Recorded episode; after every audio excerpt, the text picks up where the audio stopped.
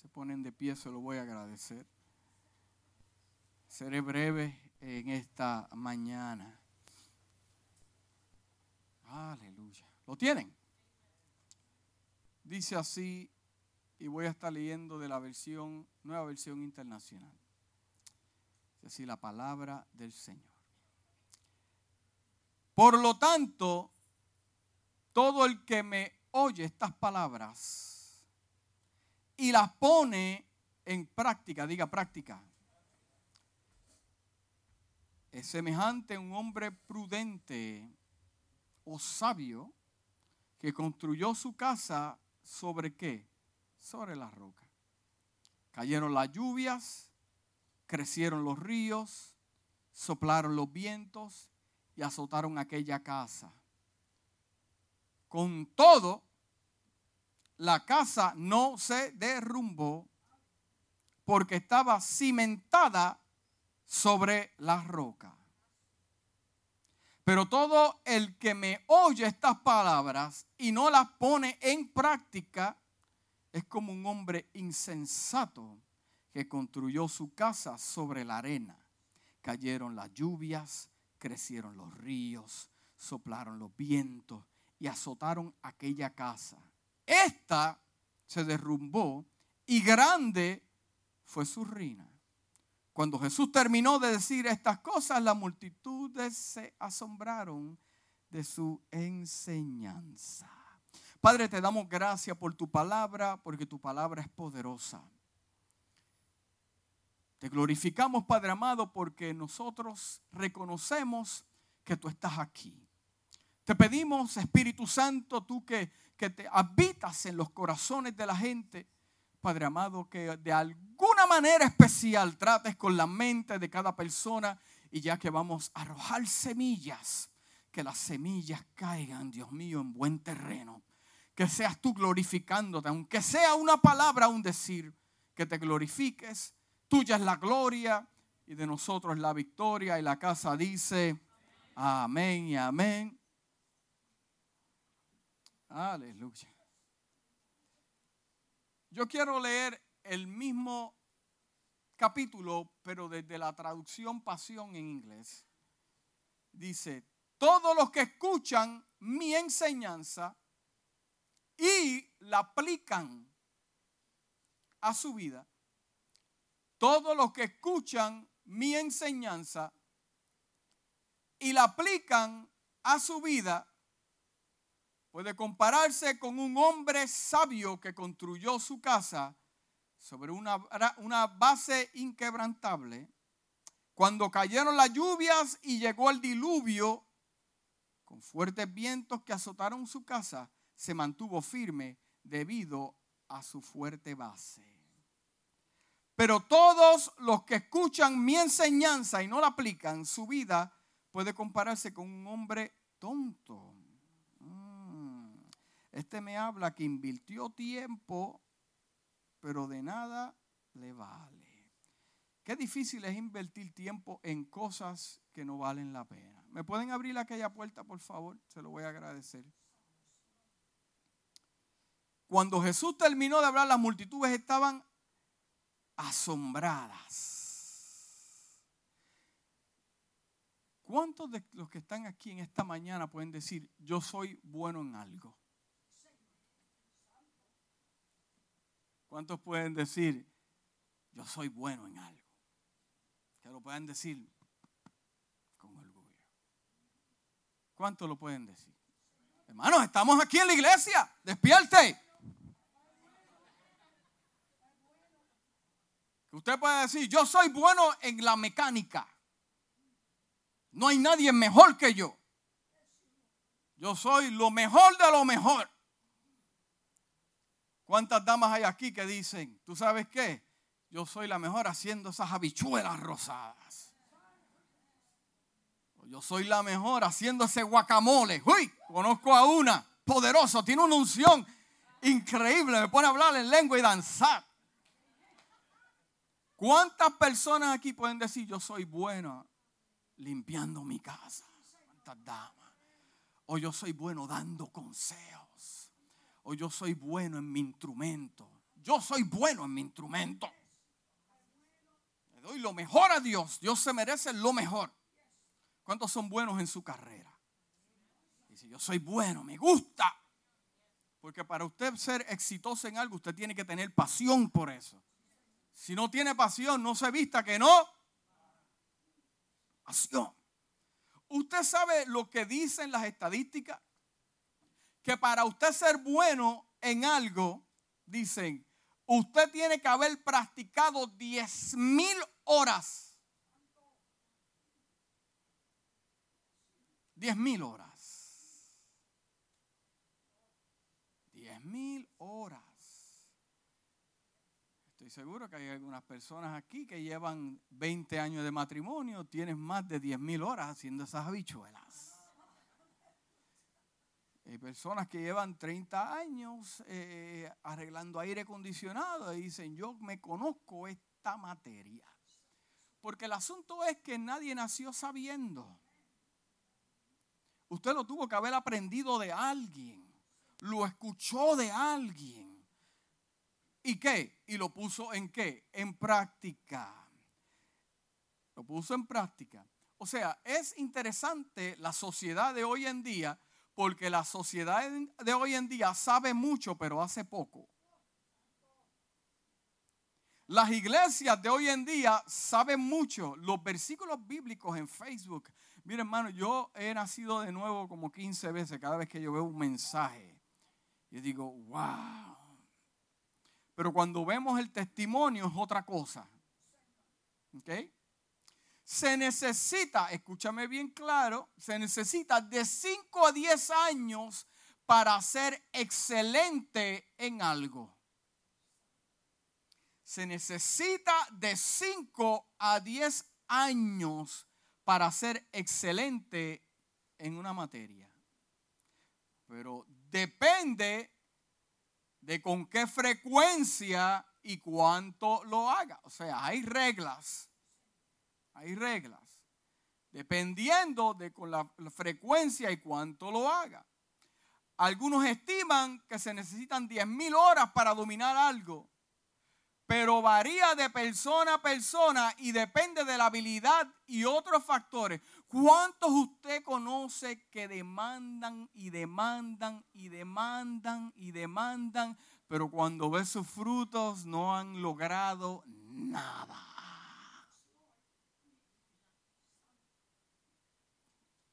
Porque no han hecho nada ni por ellos mismos.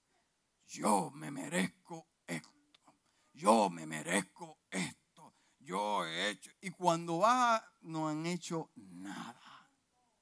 Y lamentablemente son los más que hablan y los más que se quejan y los más que señalan. Porque el que está en el éxito está muy busy, diga busy, está muy busy, está ocupado haciendo las otras cosas. Pero hay un factor importante se llama práctica, diga práctica. Y voy a tratar de hablar, eh, escuchar el consejo de mi esposa para hablar lento, porque yo quiero enseñarle hoy. ¿eh? La práctica. La práctica es un tipo de qué? De ejercicio de repetición. Ejercicio de repetición. Y vamos a buscar la definición de práctica. Dice, ejercicio de una actividad de forma continua y conforme a sus reglas. Conforme a sus reglas. La segunda definición que encontré dice, la habilidad o experiencia que se consigue, que se consigue o se adquiere con la realización continuada de una actividad. Le he dicho otras veces en otros servicios que el problema de muchos no es la práctica, es que están practicando lo incorrecto. Y como estás practicando lo incorrecto, los resultados no son los correctos. Entonces, si practicamos lo correcto, lo que le hablamos una vez de causa y efecto, entonces los resultados serán completamente diferentes. Entonces, es para preguntarse qué yo estoy haciendo para ver resultados diferentes. ¿Cuál es la práctica? ¿Cuáles son los hábitos de hacer lo mismo una y otra vez? Lo mejor que podemos hacer como humanos es, si hay algún problema, corregirlo en el momento, porque entre más adulto usted se pone, más complicado. Ay, a mí me enseñaron de esta manera.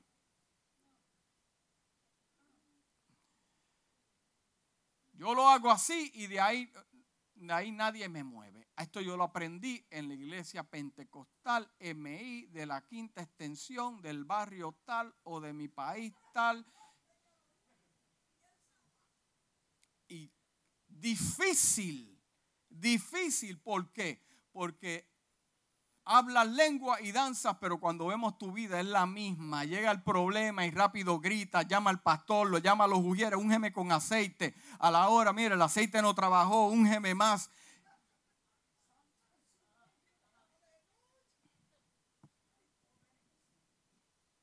So, la práctica es muy importante, pero más importante es practicar lo correcto. Entonces vamos a hablar de fundamento, diga fundamento. El fundamento es el principio sobre el cual se apoya y se desarrolla una cosa, el fundamento. Yo como ministro del Señor, yo tengo un fundamento. Mi fundamento es Cristo. Y ese fundamento yo tengo escrito varias cosas. Y en mi fundamento no aparece Héctor Ostolaza. En mi fundamento no aparece otra persona, simplemente aparece Jesús. Lo único que aparece en varias cosas, Jesús y la gente. Me refiero a las almas. entonces, puede tratarse de la base literal y material de una construcción como sinónimo de qué? Fundación. O del sustento simbólico de algo. Lo que garantiza la firmeza de una construcción es el cimiento, su fundamento. Si una casa se construye sin una base sólida, difícilmente puede sostenerse cuando algo ha de qué? De sacudir. De sacudir, diga sacudir. Jesús va a hablar en este texto sobre la seguridad en la adversidad y hacemos bien en escuchar lo que tiene que decir. Esta parábola está conectada en el sermón, en el, en el sermón más famoso del Señor, el sermón del monte. En este grandioso sermón que presenta la esencia de la ética cristiana, es decir, la forma verdadera de vivir para agradar a Dios. Él hace contraste entre la vieja y la nueva alianza, entre la ley y la gracia, entre estas dos bases para la vida, para el comportamiento humano. En la conclusión del sermón, el maestro cuenta la historia de dos hombres para enfatizar la necesidad de escoger el fundamento ideal para nuestras vidas. Yo le quiero aclarar algo a la iglesia y a aquellos que me escuchan a través de las redes sociales para ver si de alguna manera podemos renovar nuestra mente con lo que voy a decir en este momento. Los hombres deben elegir sobre qué cimientos construyen. Nosotros elegimos dónde construimos. Un hombre construyó sobre la arena, construyó sin cimientos. Otro hombre construyó sobre la roca, construyó sobre sólidos cimientos. La diferencia entre los relatos de los evangelios son pequeñas. Mateo se concentra en el lugar de la construcción, mientras que Lucas se concentra en el proceso de construcción. ¿Cuántos estamos bajo construcción en esta mañana? La gente quiere las cosas a prisa. Quieren las cosas a prisa. Avanza Dios. Muévete Dios. Sacude Dios. Cambia este hombre, Dios mío. Cambia esta mujer. Cambia la iglesia, cambia la nación. Y Dios te mira a ti y te dice, pero comienza contigo, cambia contigo, que pueda cambiar tu comunidad. Solamente se necesita uno para hacer una transformación en la comunidad, en la iglesia, en los departamentos. Uno que diga, yo estoy dispuesto a hacer estas cosas. Queremos las cosas ligeras que Dios cambie. Pero yo tengo noticias para ti en esta mañana. Las cosas del Señor no son a la ligera. Dios tiene un tiempo y tu tiempo hace las cosas perfectas. Y cuando Dios las hace, Él sabe por qué las está haciendo. Si hay una temporada de atraso, la temporada de atraso no vino de Dios, vino de usted que está construyendo en otras cosas. Y cuando Dios envía las cosas del cielo, tienen mucho peso.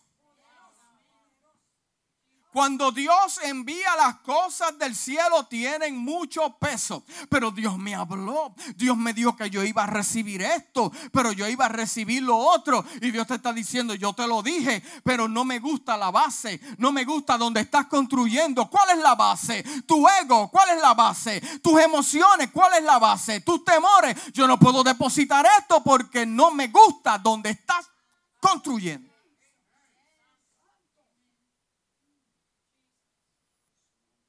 Créanme que el inspector lo está verificando. El inspector llega donde usted y comienza a hacer nota. Tiene llamado. En el 2020, en el mes tal, eh, eh, eh, pensó esto, hizo esto. Y cuando le llega el reporte a Hashem, Hashem en el reporte y dice, Dios mío, pero ¿qué es esto? y Yo le quiero aclarar que el problema no es Dios, el problema no es el pastor, el problema no son los líderes. El atraso que hay es porque no estamos fundamentados en otra cosa.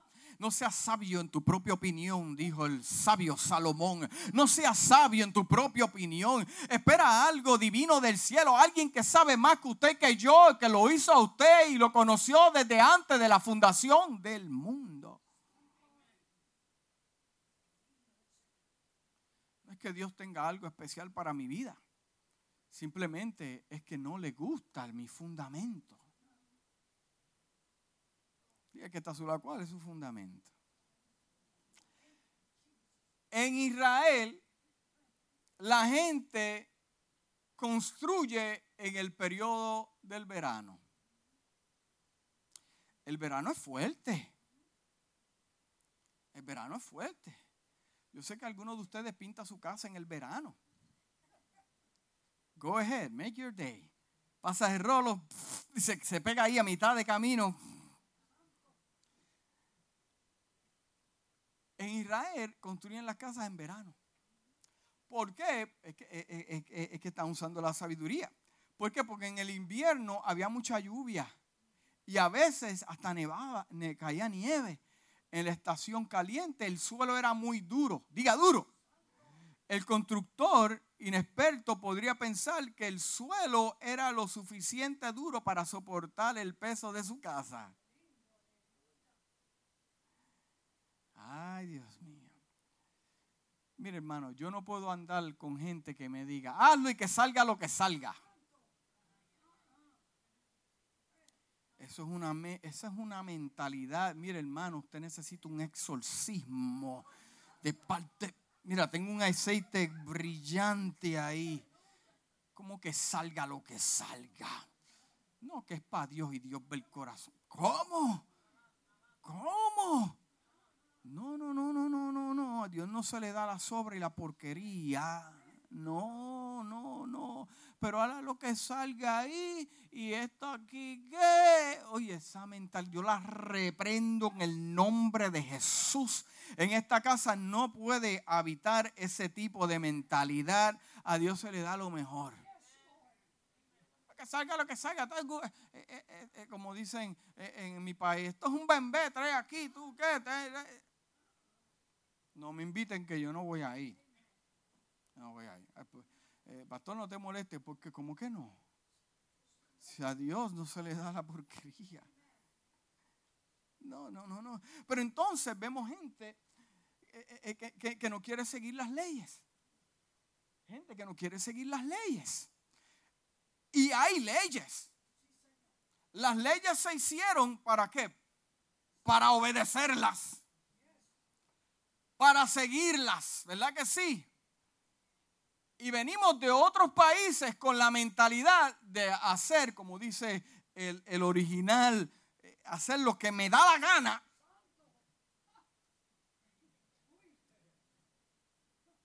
Hacer lo que me da la gana. Y salgo al patio. Yo pagué por esta tierra. Aquí yo voy a hacer un rancho. Voy a meter tres gallinas, dos gallos, una vaca y dos cabritos. Y construyo un techo y, lo dejo así.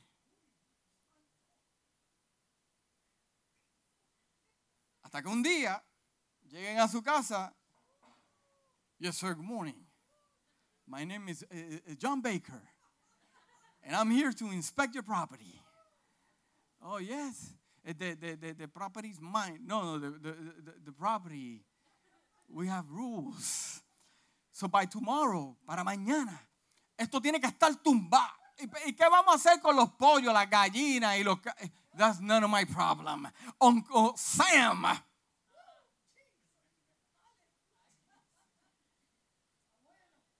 ¿Por qué le están haciendo un favor a usted? Porque hay códigos y hay aprobaciones. ¿Ha entrado usted a su casa mientras la están construyendo? Que entra el inspector y verifica los cables y dice, esos cables están mal puestos. ¿Cómo que están mal? Están mal puestos. ¿Por qué? Porque si hay un cortocircuito, le quema la casa, lo quema a usted y le quema a sus hijos, le quema al perro y le quema pelo. Y si por coraje mete la gallina dentro de la casa, se le quema también. Diga que está sudado, haz las cosas bien haz las cosas bien. Porque el problema no son los blancos ni los negros, el problema es la mentalidad de hacer lo que nos da la real gana.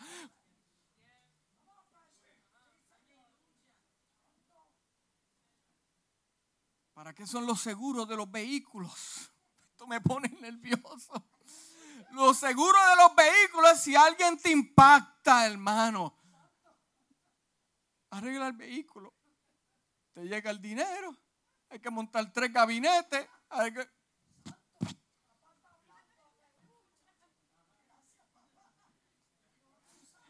Y por eso es que las compañías de seguro dicen, uh, sácalo y empiezas a botarlo, ve, no, y te cancelan la póliza de seguro. Eso lo aprendí yo, me lo enseñaron. Porque hay reglas para evitar cuando llegue el terremoto, las casas se están cayendo, se están Hermanos, cosas pasan. Pero en el día malo es que usted sabe dónde está cimentado. En el día malo.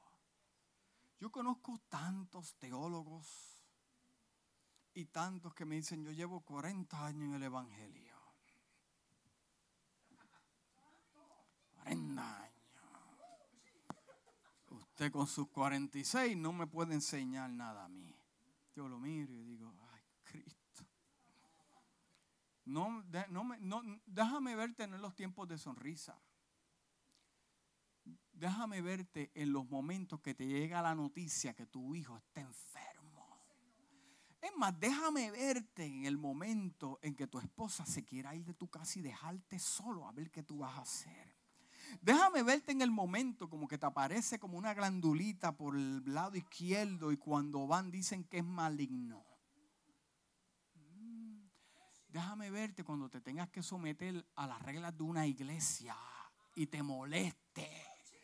Déjame verte ahí, porque no es lo que tú sepas, es lo que haces con lo que sabes.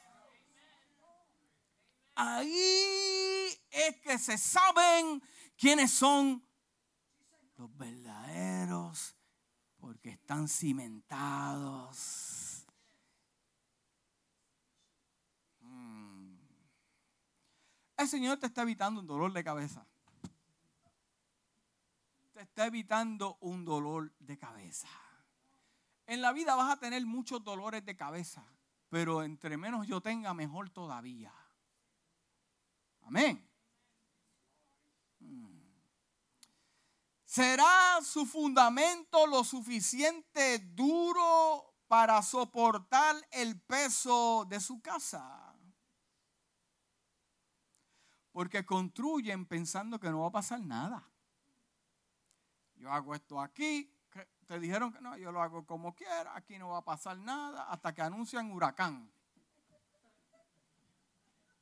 Todo el mundo asustado. Son cinco botellas de agua y se quieren llevar 50. ¡Hey! Obedece, brother. Hay leyes. Y después dice, no, que son racistas conmigo. No es que son racistas, es que hay leyes. Laws.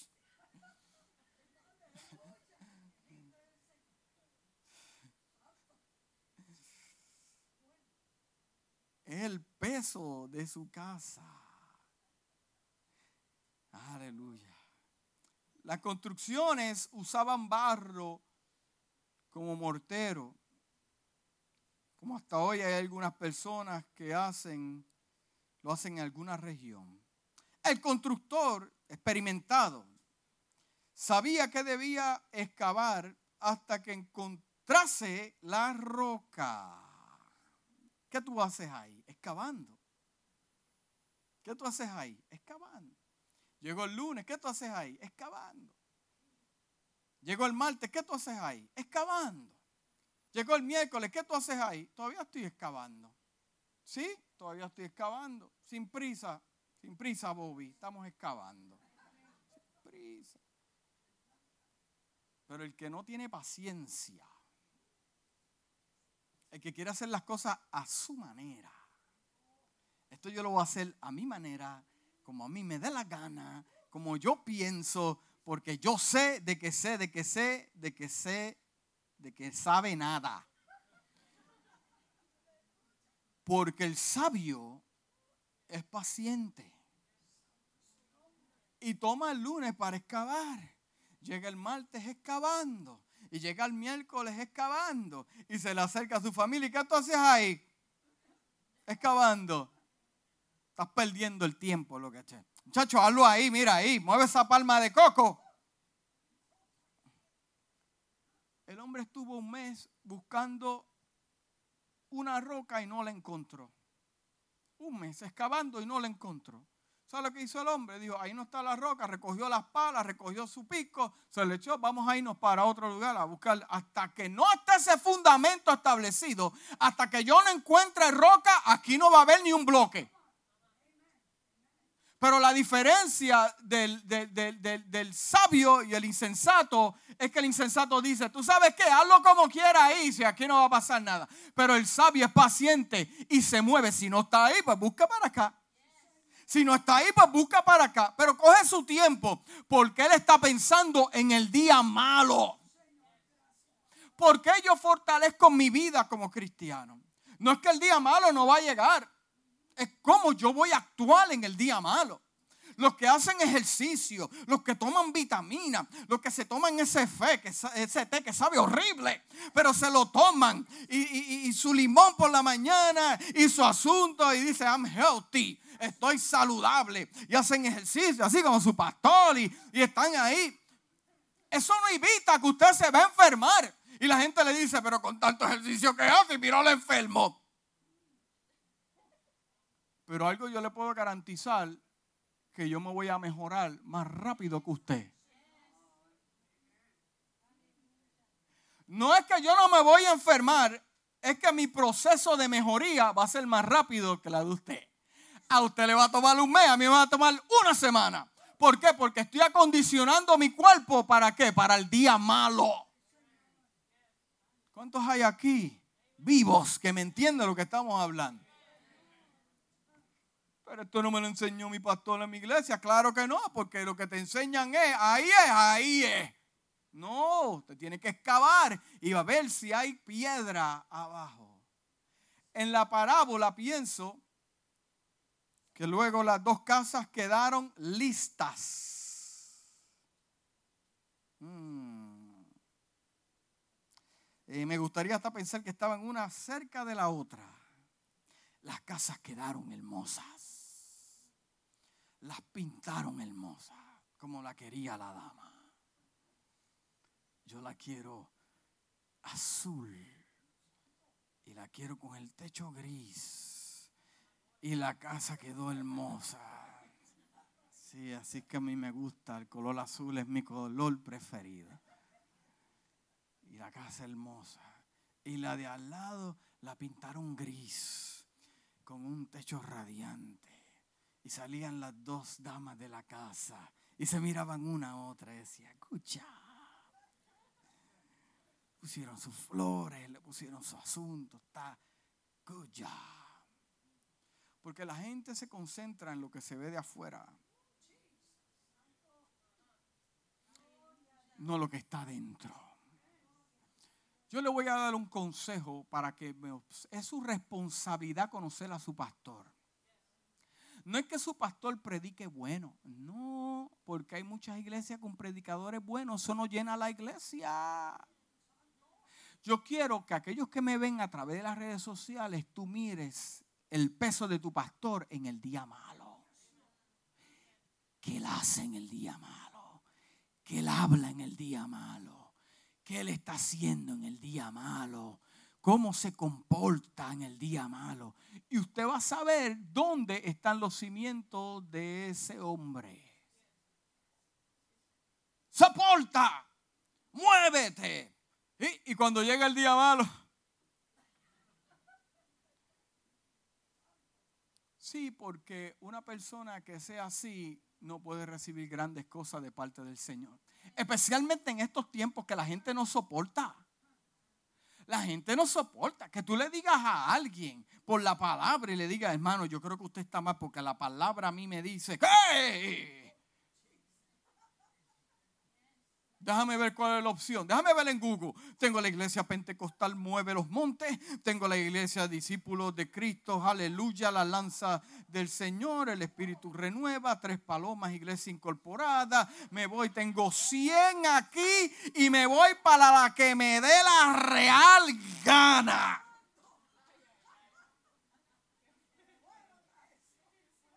Donde el pastor me ponga a gozar, donde el pastor me diga que en las pruebas voy a estar bien. Sí, pero la cuestión es que no preparamos gente para tiempos difíciles y tiempos malos. Por eso es que viene el viento y son arrastrados por el viento, no solamente por el viento. Habrá un sabio en la casa que me le pueda decir dos o tres, mira, cállate la boca con ese bochinche que estás diciendo. Alguien que esté parado firmemente y diga, no le levantes calumnia a esa mujer o a ese hombre, cállate la boca en el nombre de Jesús. Habrá algún sabio que me le dé un consejo a dos o tres carnales por ahí y le diga,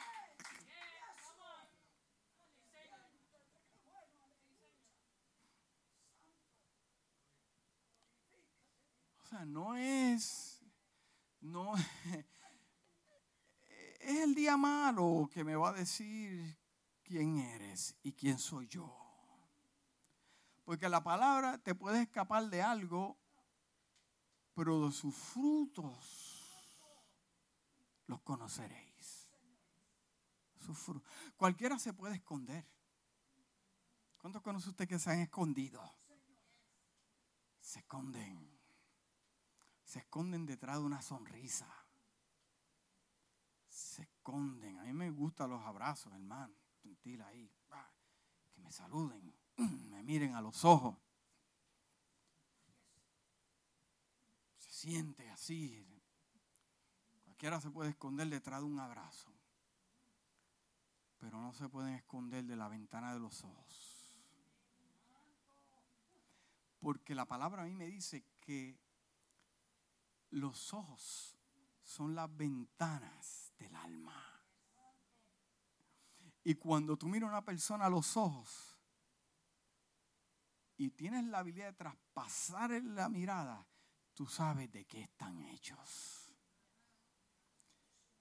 Puedes decir que me amas, pero tus ojos dicen otra cosa, porque no te puedes esconder. Pastor, ¿por qué me dices eso? Porque muchos están fundamentados en sentimientos y emociones, cuando en el Evangelio no tiene que ver eso con nada. Ah, pero no me gusta lo que estás predicando porque lo que tú quieres es que te ponga a danzar y hablar lengua, pero cuando sales de la casa eres el mismo, hablas igual y Dios lo puede tratar con tu vida. O sea, que este evangelio estamos viviendo ahora. No, me, no te quiero ver danzando ni hablando en lengua, déjame verte en el momento difícil. Momento difícil, es que no me gusta porque estás hablando fundamento. Ah, las zorras pequeñas fueron las que echaron a perder la viña. Porque cuando entran por los güeros se jaltan allá de la yuca, se jaltan de las calabazas y después no pueden salir por los agujeros. Las cosas pequeñas.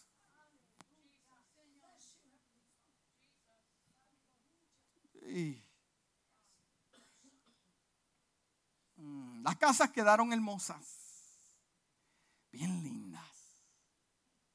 La dama y llama a los hermanos de la iglesia. Vamos a hacer un get together in my house. El pastor vente. Vamos a tomar chocolate caliente. Yo no tomo chocolate caliente. Una tarde de coqui, estamos bien. Venga a mi casa, la que linda. Y le dan un tour.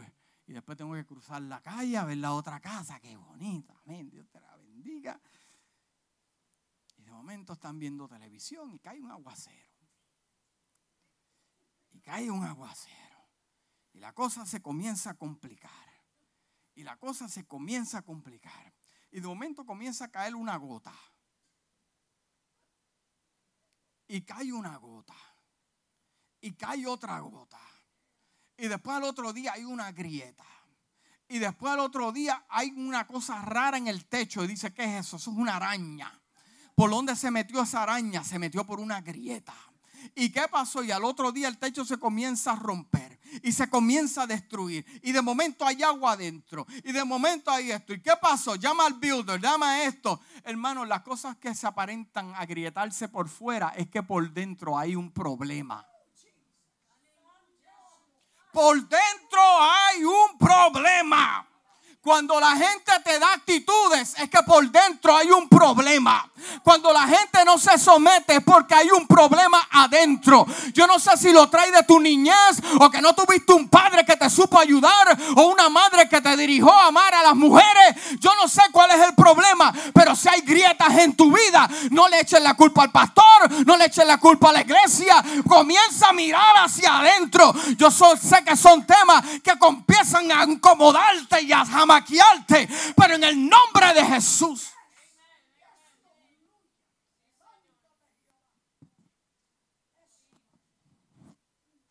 Las cosas no pasan por pasar. Las cosas no pasan por... Las actitudes de la gente no aprenden de la noche a la mañana. Hay un problema ahí. Hay un problema ahí. There's a problem ahí las grietas porque hay algo malo ahí, ¿no? Pero el Señor me ama, amén, con toda, mira, el Señor te ama tanto que hasta, hasta aquí te ha traído. Pero there's a problem. Y tú sabes lo que tiene que pasar. Que cuando llega el contratista o el inspector, te va a dar unas noticias que no te van a gustar y te van a decir, esta casa hay que derrumbarla completa porque la tenemos que hacer otra vez. Y es lo que ha pasado con la gente y con lo que Dios está haciendo en este tiempo, que Dios ha tenido que reprogramarte la cabeza de tanta porquería y cosas que te enseñaron que no son reales. Y hay gente que dice, pero yo me siento que estoy comenzando de nuevo. Te lo está diciendo Dios. Estás comenzando de nuevo porque lo que voy a hacer contigo va a ser poderoso. Estamos preparando la base, el cimiento. Pero estoy comenzando otra vez. No mires hoy lo que viene mañana, la verdad de Dios.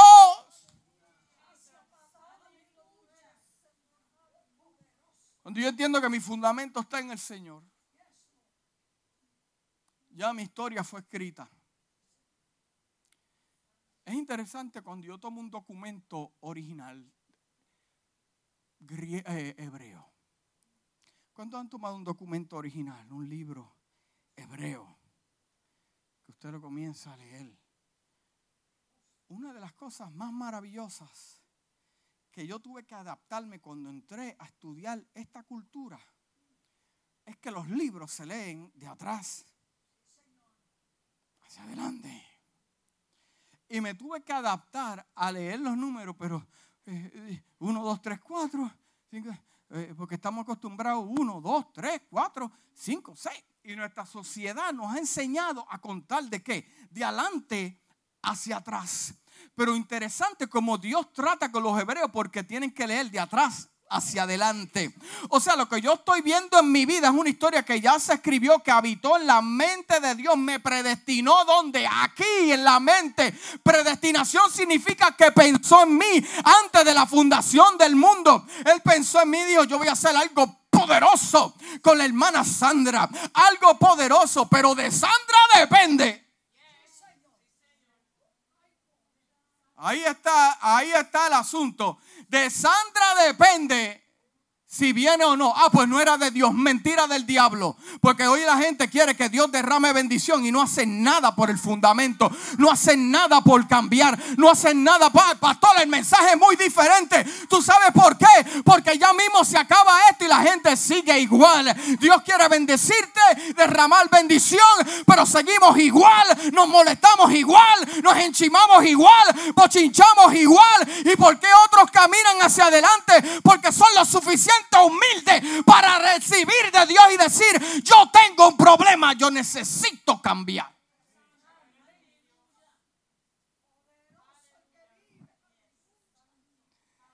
Las cosas se ven lindas de afuera hasta que viene la lluvia. Explícame eso, pastor. La gente está atormentada con el trapo de virus ese. Es algo serio. Amén. Amén, es algo serio.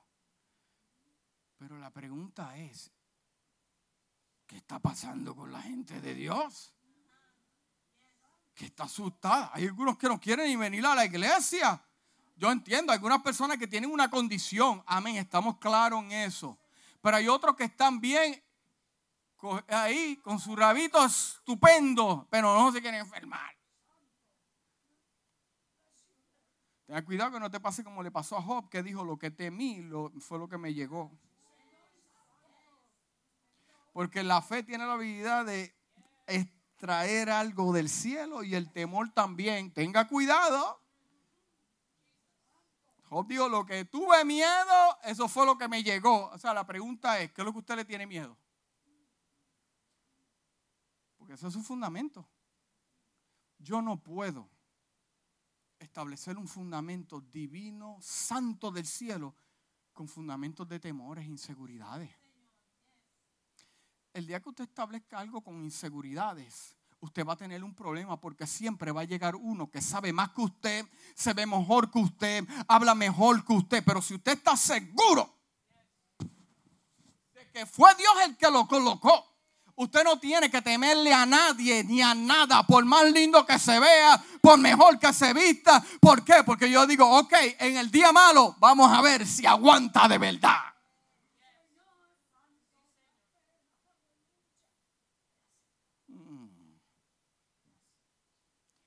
El coronavirus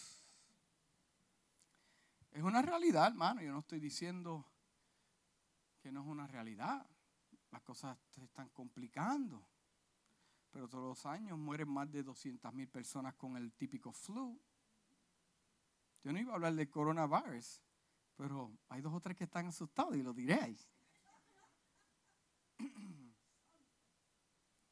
Los dos hombres escogieron el tipo de fundamento sobre el cual ellos levantaron sus casas.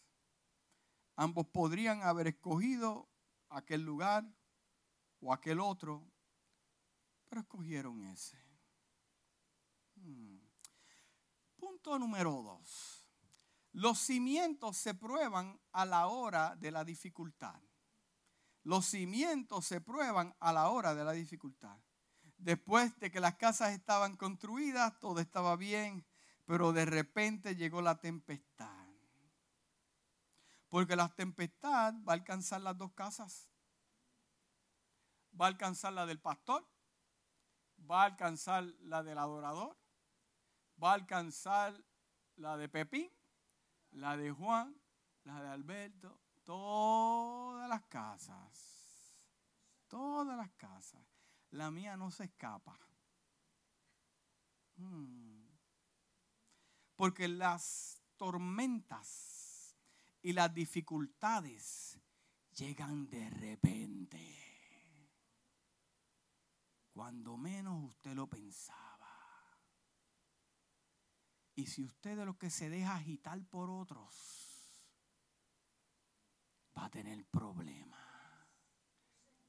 Como el cuento que yo le conté a la iglesia varios años atrás de este hombre que estaba, estaba caminando por un valle y, se encontró con el ángel de la muerte. Le dijo, mañana voy a matarte cinco mil de tu aldea. Y el hombre dijo, cinco mil de la aldea. Mañana a las cinco de la tarde te voy a matar cinco mil.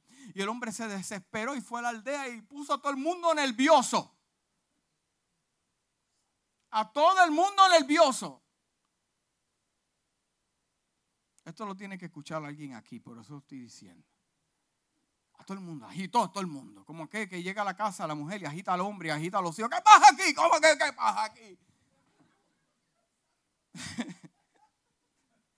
no, que el vecino, cuando él mira, por favor. Anyway, es otro punto.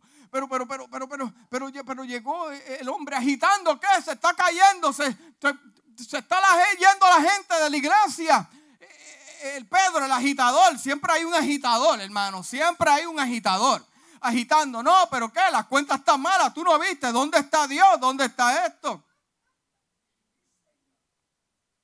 Y cuando llegó el momento del ángel de la muerte llegar al barrio, se murieron 20 mil.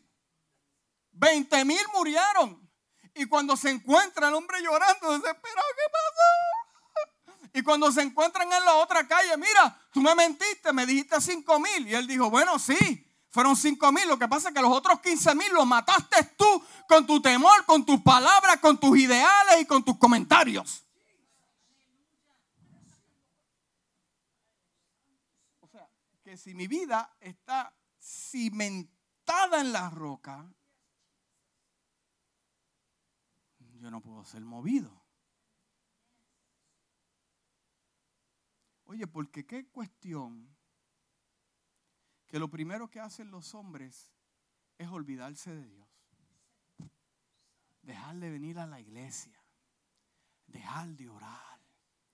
Dejar de, estar en comunicación. pero ¿cuál es la cuestión con eso? Eso habla mucho de nuestro carácter.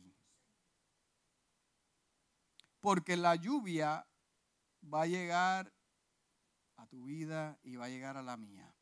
Una casa bien construida no es una garantía de que no habrá tormentas, pero trae la seguridad de que no se va a derrumbar, se va a derrumbar. Va a traer seguridad que no se va a derrumbar. La casa construida sobre una firme fundación resistirá las tormentas de la vida. En el buen tiempo, toda la casa parece segura. En el buen tiempo. ¿A cuánto le gusta el buen tiempo? ¿Tú sabes que del buen tiempo tú no aprendes nada? Los que han aprendido aquí,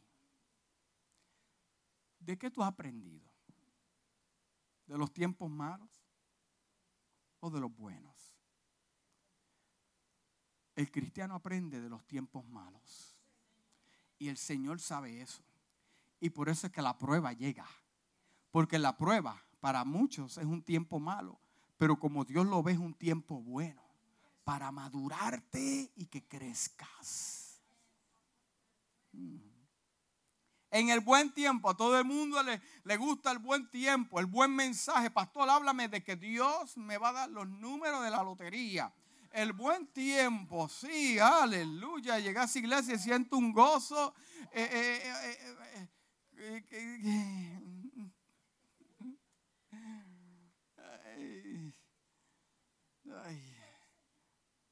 En la adversidad que revela la seguridad del fundamento, pero el tiempo de bonanza, todo fundamento sirve.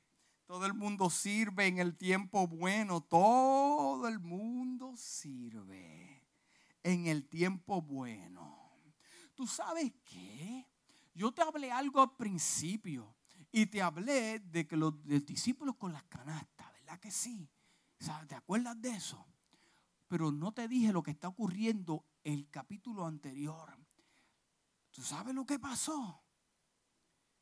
Hubo una muerte. Y la muerte fue que a Juan el Bautista le cortaron la cabeza. Porque le dijo Herodes, esa mujer es de tu hermano y tú eres un adúltero. Porque de acuerdo a la tradición, él no se puede casar, ella con él, hasta que ese hombre muera. Y estaba con ella y le dijo, tú eres un adúltero. Y había una fiesta. Y la hija de la mujer, no me acuerdo el nombre, estaba ahí y le dijo, tú sabes qué, vamos a danzar, ¿qué tú quieres? El rey le dijo, yo te voy a dar lo que tú quieras. Pues yo quiero la cabeza de Juan el Bautista en una bandeja. ¿Tú sabes cómo eran las bandejas? De, ¿Te puedo enseñar algo? Las bandejas de ese tiempo eran unas bandejas redondas de madera. Y ahí era donde se servía la carne, para comer la carne. Yo quiero la cabeza de Juan el Bautista en esa bandeja. Juan Bautista estaba preso y lo buscaron. Cuando llegó la noticia de que le habían cortado la cabeza, dice la palabra que Jesús hubo una pausa y se fue solo. Se apartó solo. Y en el momento en que se apartó solo, ¿por qué? Porque te acuerdas el momento en que Jesús se encontró con Elisa, eh, eh, María, eh, María con Elizabeth. Y el bebé hace seis meses que no se sentía. Y cuando esas mujeres se encontraron, el bebé mm, comenzó a temblar porque sintió el impacto del Espíritu. Se encontró, fue la primera visitación de estos dos parientes que muchos dicen que son primos, pero otros dicen que no. Pero eran parientes estas mujeres. El segundo encuentro de ellos era cuando estaban en el Jordán y Dios habla y dice, ese es mi hijo en cual yo estoy contento con él. Una manifestación. Juan el Bautista fue el que bautizó a Jesús. Una experiencia sobrenatural. Matan al profeta. Juan el Bautista era un profeta. Lo mataron. Cuando la noticia llega a donde Jesús, si puedo tener la oportunidad de leer diferentes versiones, encuentro que Jesús no dijo nada, se retiró. Pero llegó la gente con hambre. La gente con hambre. La gente con hambre la gente con necesidades. Ya sabes para dónde voy, ¿verdad? La gente con tribulaciones, la gente aturdida y la gente con problemas y la gente que los habían dejado. Tenemos hambre. Jesús en su humanidad de hombre tuvo que dejar las cosas a un lado y concentrarse en, los hombres y en la gente, en los niños y en las mujeres. Y el problema que existe hoy en día, que estamos muy ocupados con nosotros, cómo yo me siento, cómo yo me actúo, mira lo que me hicieron, entonces no somos productivos. Eso es lo que pasa, que tu fundamento no hay una verdad sólida, porque los mejores mensajes que Dios me ha dado es cuando mi corazón está hecho pedazo que yo no quiero ni entrar por esa puerta, me quiero desaparecer. Pero Dios me dice, no eres tú, Héctor, no es tu fuerza, es con mi Espíritu Santo a través de ti. Pero yo tengo que estar claro que mi fundamento...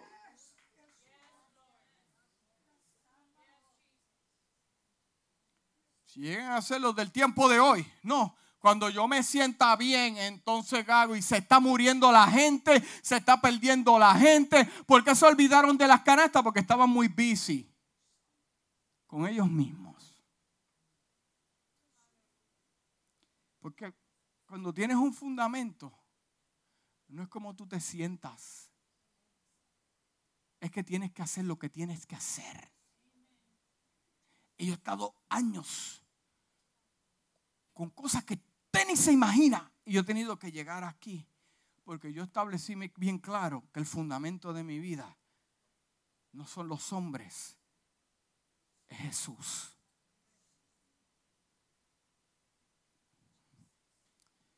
Aleluya, ya casi estoy terminando. No se me desespere que vamos a encontrar una roca. Amén. Porque para el tiempo de bonanza todo sirve. Pero debemos estar preparados para el día de la adversidad. Para el día del sol. Para el día de la lluvia. Para el día de las lágrimas. Para el día de las sonrisas. Para el día de la abundancia. Para el día de que nos hace faltan cosas. Mm. Pero llegarán días también de soledad, de enfermedad, de necesidad, de dolor, de desesperación. En esos momentos así necesitamos un fundamento sólido. El hombre que construyó su casa sobre la arena se comienza a dar cuenta que surgieron grietas, comenzó a tener fugas, comenzó a tener problemas en la casa. Cada constructor es juzgado no por el cuidado en levantar las paredes de su casa o elegir el techo hermoso. Son por los fundamentos utilizados. Los fundamentos son muy importantes aún más al edificar nuestra vida. El otro punto, los cimientos de la casa son fundamentos de nuestra vida. La casa eh, en esta parábola es nuestra vida, nuestra vida. Todos somos constructores, diga, todos somos constructores. La cuestión, la cuestión no es si somos, si construimos, es dónde estamos construyendo. ¿Dónde estamos construyendo? Si estamos construyendo algo que Dios no edificó, en vano vas a trabajar. Fatiga, cansancio y tiempo perdido. Si Jehová no edificara la casa, en vano trabajan los que la edifican, dice la palabra. O sea que hay muchos que han pasado 10 años y no ven nada porque el fundamento son ellos, no es Dios. Estamos ahí claro, ¿verdad? Aquellos que escucharon las palabras de Cristo se dividieron en dos grupos. Ahora viene lo bueno. Los que escuchan las palabras, siempre hay dos tipos de grupos en las iglesias. Diga dos. Usted me está escuchando en esta mañana en las redes sociales nos están escuchando. También allá, nadie se escapa, dos grupos. Está el grupo de que escucha y dice, mm, lo voy a poner en práctica. Y hay otros que lo escuchan y dicen, lo hago mañana. O yo no estoy preparado ahora. Nunca vas a estar preparado, mi hermano. Nunca, nunca estarás preparado porque queremos ser perfectos para dar perfección. No, no, no, no, no, no, no. Usted es un imperfecto para entonces llegar a la perfección, me dice a mí la palabra. O sea, nunca usted va a estar preparado. Pero hay dos tipos de personas. Está la persona que escucha y dice, mm, lo pongo en práctica. Pero está el que me escucha y dice, estoy yo bien. Ah, mañana yo hago lo que tengo que hacer porque no estoy preparado. Llega mañana, llega el otro día mañana. Pasa un mes, pasan dos meses, un año, dos años, y ahora usted sabe por qué la gente continúa igual. Pero está el otro que me dice la parábola que está escuchando y estás tomando nota. Está tomando nota. Y dice, yo tengo que lograr eso. Yo tengo que llegar a mi casa y romper el fundamento. Porque muchas veces el fundamento que usted tiene es una idea. Hay una idea, una idea ahí. Que yo no sé cómo le llegó a su cabeza. Está ahí. Y un solo pensamiento. Un solo pensamiento. One only. Lo puede tener amarrado por décadas. Un solo pensamiento. Entonces la pregunta es, ¿cuál de los dos somos? ¿Cuál de los dos soy yo? La fundación sobre la roca es la palabra y las palabras de Jesús. Para construir sobre este fundamento hay que observar, escuche bien, observar y obedecer su palabra. no podemos realmente creer en las palabras de Cristo si no actuamos en una forma que corresponda a ellas. Dice el libro de Santiago, capítulo 1, versículo 22. No se contenten solo, ahí estamos, con escuchar la palabra del Señor. Hay gente que llega, deja escuchar el mensaje del pastor que me haga reír.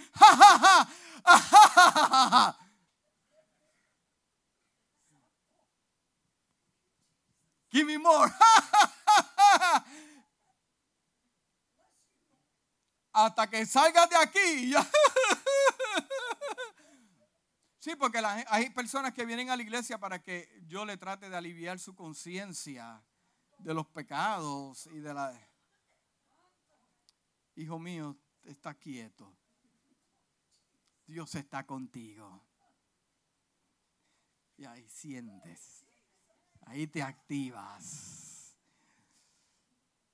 No se contenten solo con escuchar la palabra. Pues así se engañan ustedes mismos. Te engañas tú mismo a escuchar la palabra y no hacer con ella nada. Llévala, dice el libro de Santiago, capítulo 1, versículo 22, llévala a la práctica. No me está hablando de mi opinión, me está hablando de la palabra. Llévala a la práctica hasta que lo perfecciones. Siempre me ha gustado como Dios le habló eh, eh, a Caín en inglés le dijo, you have to master your attitude. Dios le dijo a Caín, te estoy observando. No me gusta tu actitud contra Abel. You have to master your attitude. Master your behavior. Eso significa que en un día, ay, pude hacerlo. Al otro día sigues tratando y lo continúas haciendo y sigues excavando y sigues excavando, te prometo que tarde o temprano vas a encontrar roca. Porque la perfección viene con la buena práctica. Y cuando está la perfección puedes improvisar como un buen músico que ve la pieza ¿Y por qué el músico puede improvisar? Porque se conoce los acordes, los cambios, los tiempos. Si no conociera eso, él no puede improvisar, ni traer adorno, ni hacer sonar bonito la pieza. Porque yo he visto músicos amarrados al papel. Pero yo he visto otros que conocen la música y dicen, ay, aquí yo puedo hacer esto. Y comienzan a tocar y tienen la oportunidad de poder expresar su corazón. ¿Por qué? Porque conocen lo que están leyendo. ¿Dónde comenzó eso? Comenzó donde nadie lo veía. Porque hoy la gente quiere comenzar donde los ven. Dame el altar para que tú veas cómo yo te voy a predicar. Pero ¿por qué no vas con nosotros a una reunión de evangelismo para ver cómo tú le predicas a los que no con Todo eso comenzó con 10 mil horas donde nadie me veía, donde gente me dijo, tú eres el músico más mediocre que haya escuchado. Y yo le dije, deja que yo te coja en cinco años que te voy a robar todos esos guisos. Estoy en el altar del Señor. Después me llamaban para que yo le diera clase de bajos. Porque todo esto comienza donde nadie te ve. Y no te voy a soltar con esto. Yo no tengo prisa en terminar el mensaje. Porque el fundamento comienza en tu casa, en tu oración buscando de Dios, renovando tu mente en la Torah, en la palabra, en el Nuevo Testamento, las palabras que dijo Jesús. Ahí es que comienzas tú a renovar y poner las piezas. Y cuando la gente te ve afuera y tú comienzas a expresarte sin necesidad de ego, ni tampoco impresionar a nadie, porque el que no quiere impresionar a nadie es cuando más seguro está de él, de que es un hijo de Dios. Los hijos de Dios no tienen que llegar a impresionar a nadie, tanto guille que te da. No, no, los hijos de Dios hablan mira, es como un líquido que fluye. Y tú le ves sus ojos, la ventana, y puedes mirar dentro del alma y sabes que las cosas están en orden.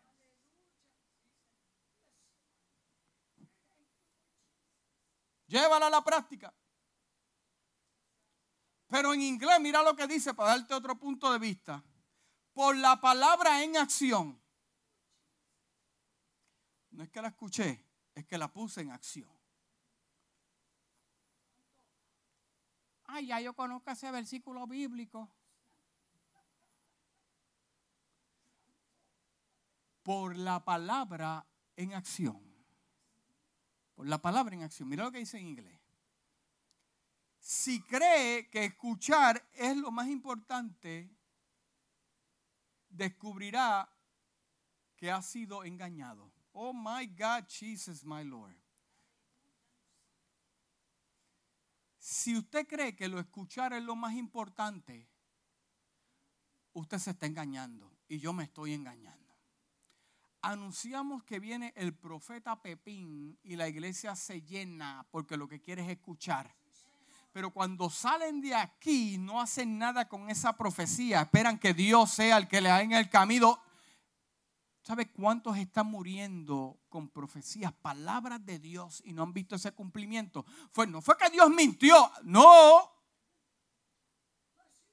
Porque la gente quiere escuchar y se llena la iglesia. Predicador invitado, wow, se llena la iglesia. Pero cuando el pastor te dice, mira, tienes que orar, tienes que buscar de Dios, te está diciendo lo mismo, pero quieres ver una cara diferente porque te estás dejando llevar por lo que. Ah, el pastor predica tremendo te llenó la iglesia. Pero llega a venir Cristo, son seis que se salvan y el resto se pierde. No puede ser así.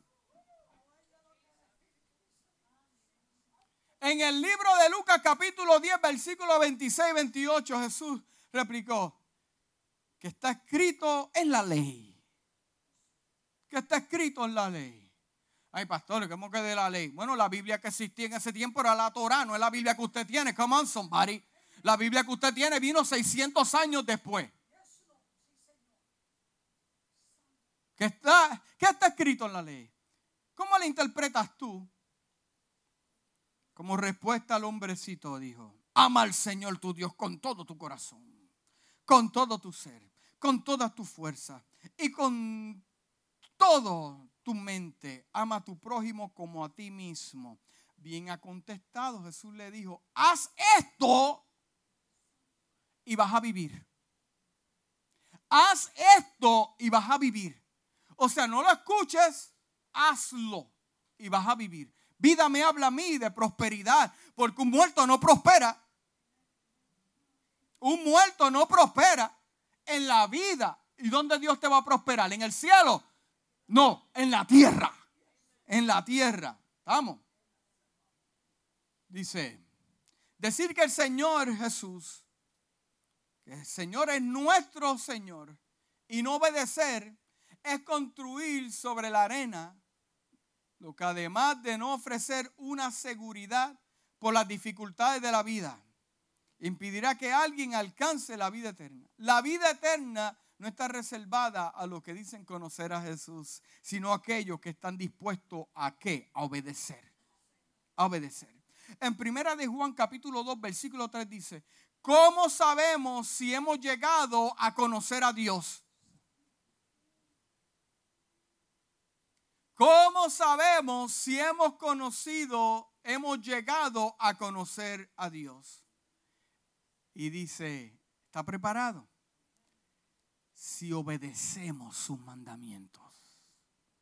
Si obedecemos. Entonces, en la traducción pasión dice, dice, Así es como podemos estar seguros de que realmente hemos llegado a conocer a Dios si guardamos su mandamiento.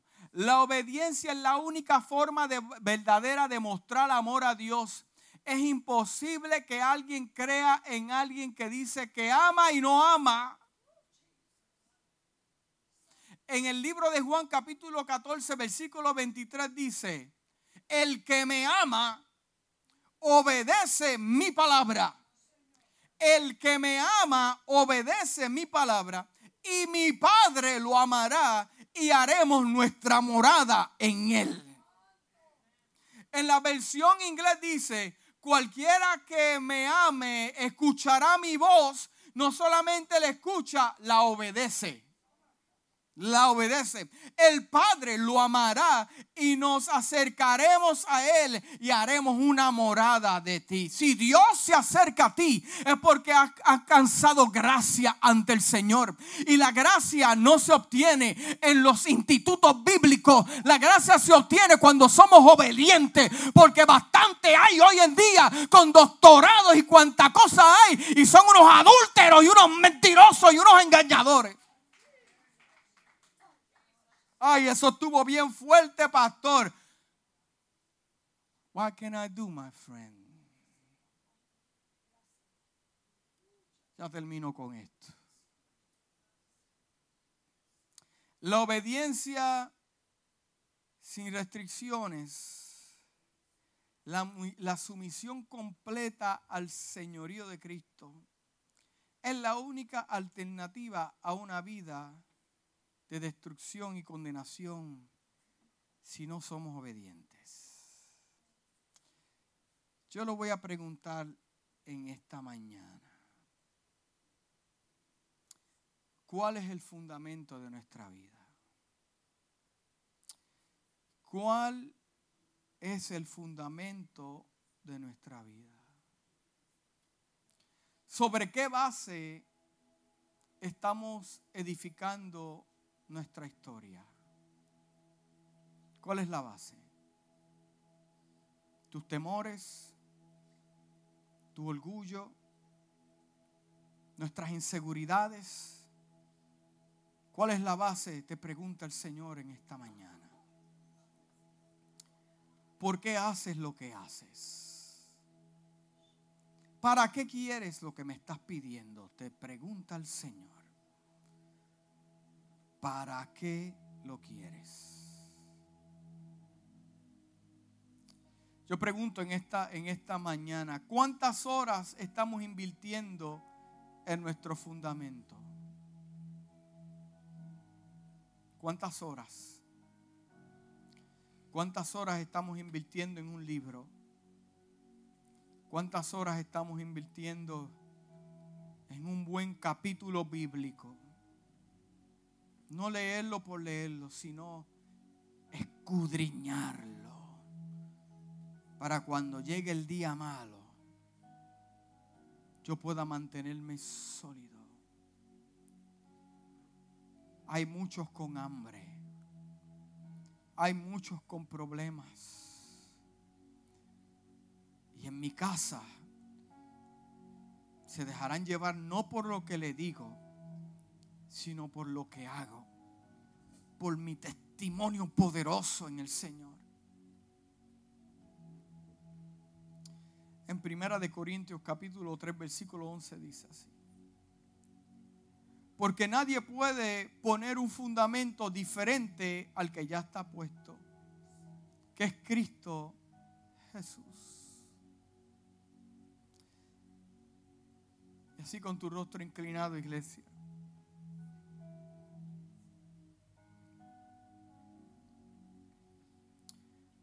Hay muchas tempestades en esta vida.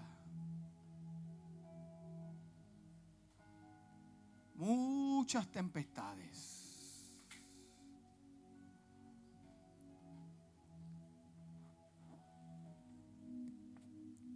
Muchas tempestades.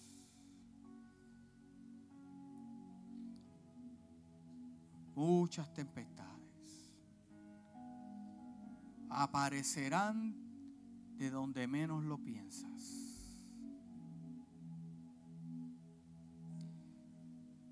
Yo tengo una palabra para los líderes de esta casa.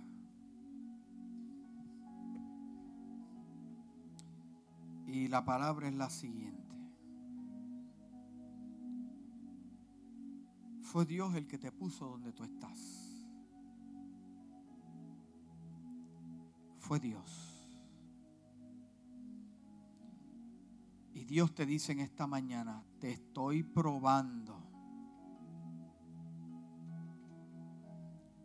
Dios te dice en esta mañana, te estoy observando.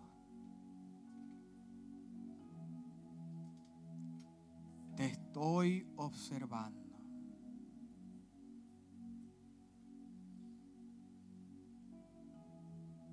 estoy midiendo.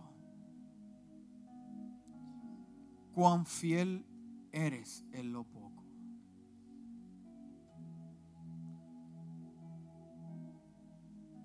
Padre, en esta hora, te damos gracias, oh Dios, porque tú eres fiel. Y en esta mañana, Dios mío, hacemos un pacto contigo. Vamos a llegar, Dios mío, y arrancarle el fundamento, Padre amado, que no sirve. Arrancarlo de raíz. Y si tenemos que comenzar de nuevo, comenzamos de nuevo, porque el tiempo es corto.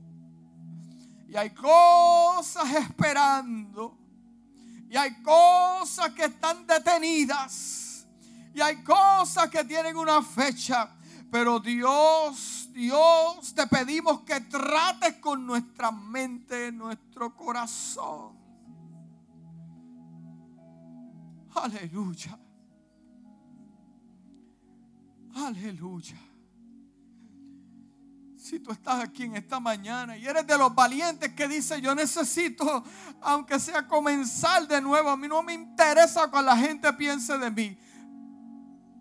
No me interesa. Y si Dios te ministró en esta mañana y tú quieres comenzar algo nuevo, levanta tu mano donde tú estás. Levanta tu mano donde tú estás. No pelees con el Espíritu de Dios. No pelees con el Espíritu de Dios. Te bendiga te bendiga. Te bendiga. Aleluya. Momentos como este mensaje que confrontan, solamente una persona levantó la mano. Tú sabes que yo no esperaba que nadie levantara la mano. Porque son los mensajes que confrontan el corazón y la mente de la gente. Pero yo digo como Dios me habló a mí, tú predica para que no haya excusa luego. Porque si las cosas están detenidas no es porque yo las detuve, te dice el Señor, es porque el fundamento está equivocadamente hecho. Oh Padre amado, aleluya. Gracias, Padre. A la pared, tú en mi ser.